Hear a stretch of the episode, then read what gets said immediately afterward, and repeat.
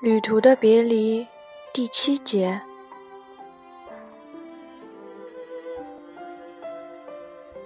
近一年半以前，橘子读文子的这些信，同与学子新婚旅行归来的现在重读这些信，其间对文子语言的理解是相当不同的。然而，他却不太清楚是怎么个不同。也许语言是空虚的吧。菊治来到新居的庭院里，点火焚烧蚊子成渣的信。庭院没有什么像样的摆设，只是用粗糙的木板把狭窄的空地围了起来。信纸已潮湿，焚烧不尽，信渣七零八落地散落在地上。菊治一个劲儿地划火柴，蚊子的字的墨迹逐渐变化。有的信纸化成灰烬后，字迹还残留着，语言也全都燃烧了。菊治将信纸一张张地扔进火堆里，信都烧了，蚊子的语言将会变成什么样子呢？菊治把脸扭向一边，避开了烟尘。冬日的斜阳照射在木板围墙的角落上。你们的旅行生活过得怎么样？走廊上突然传来了立本镜子的声音，菊治吓了一跳，涌起一阵厌恶感。干嘛不说话呀？为什么不回答吗？听人家说新婚家庭会被小偷盯上的呀？女佣人也还没来吗？也许只有两个人一起过一段时间会更好。学子照顾的不错吧？你在哪儿听说的？是指你家吗？蛇钻的窟窿，蛇知道吗？简直是条蛇！菊治吐出了一句。父亲去世之后，镜子竟不打招呼就随随便便的进出他们的旧家，如今又出现在这个新家，这不免使菊治产生一种新的嫌恶感。不过，对学子来说，隆冬季节里干厨房的洗刷活太为难了。我来为你们服务好吗？菊治没有回头瞧他一眼。你在烧什么呢？是不是蚊子的信？剩下的还没有焚烧完的信，放在菊治的膝上。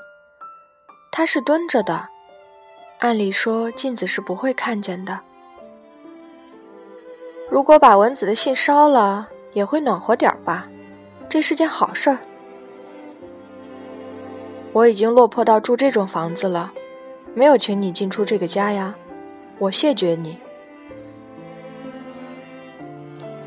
我并没有妨碍你们什么嘛，你与学子的关系最初是我搭的桥，实在是可喜可贺呀。我也放心了，我只是想为你们服务。菊治将剩下的还没有燃尽的信揣在怀里，站了起来。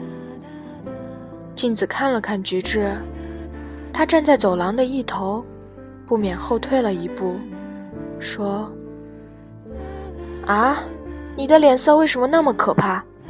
学子的行李好像还没有收拾，我想来帮帮忙，可是，真是莫大的援助。”不是援助，只是我愿服务的一片心，难道不能理解吗？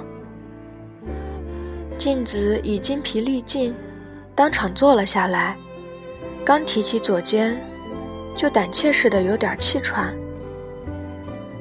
夫人回娘家了吧？为什么要把夫人留下？你马上就回家来了，她很担心你啊。你也去过学子的娘家了吗？我去祝贺了，如果不妥，那我道歉。镜子说着，窥视了一下菊治的脸色。菊治息怒，说：“对了，那只黑织布茶碗还在吧？你父亲送我的那个吗？还在？还在的话，我希望能让给我。嗯？镜子有点迷惘，透出了怀疑的目光。不久，就像怨恨干枯了。不过他说：“是的，你父亲的东西，虽然我一辈子也不想放手，但菊子你一定想要的话，今天或明天我就……另外，你是想办茶席吗？希望你现在就拿来。明白了，把蚊子的信焚烧了之后。”用黑芝布茶碗喝上一碗茶。镜子把头耷拉下来，像是要区分什么似的，然后走了出去。橘子又下到庭院里，手在颤抖，连火柴也很难划着。旅行的别离第七节到此结束，感谢您的收听。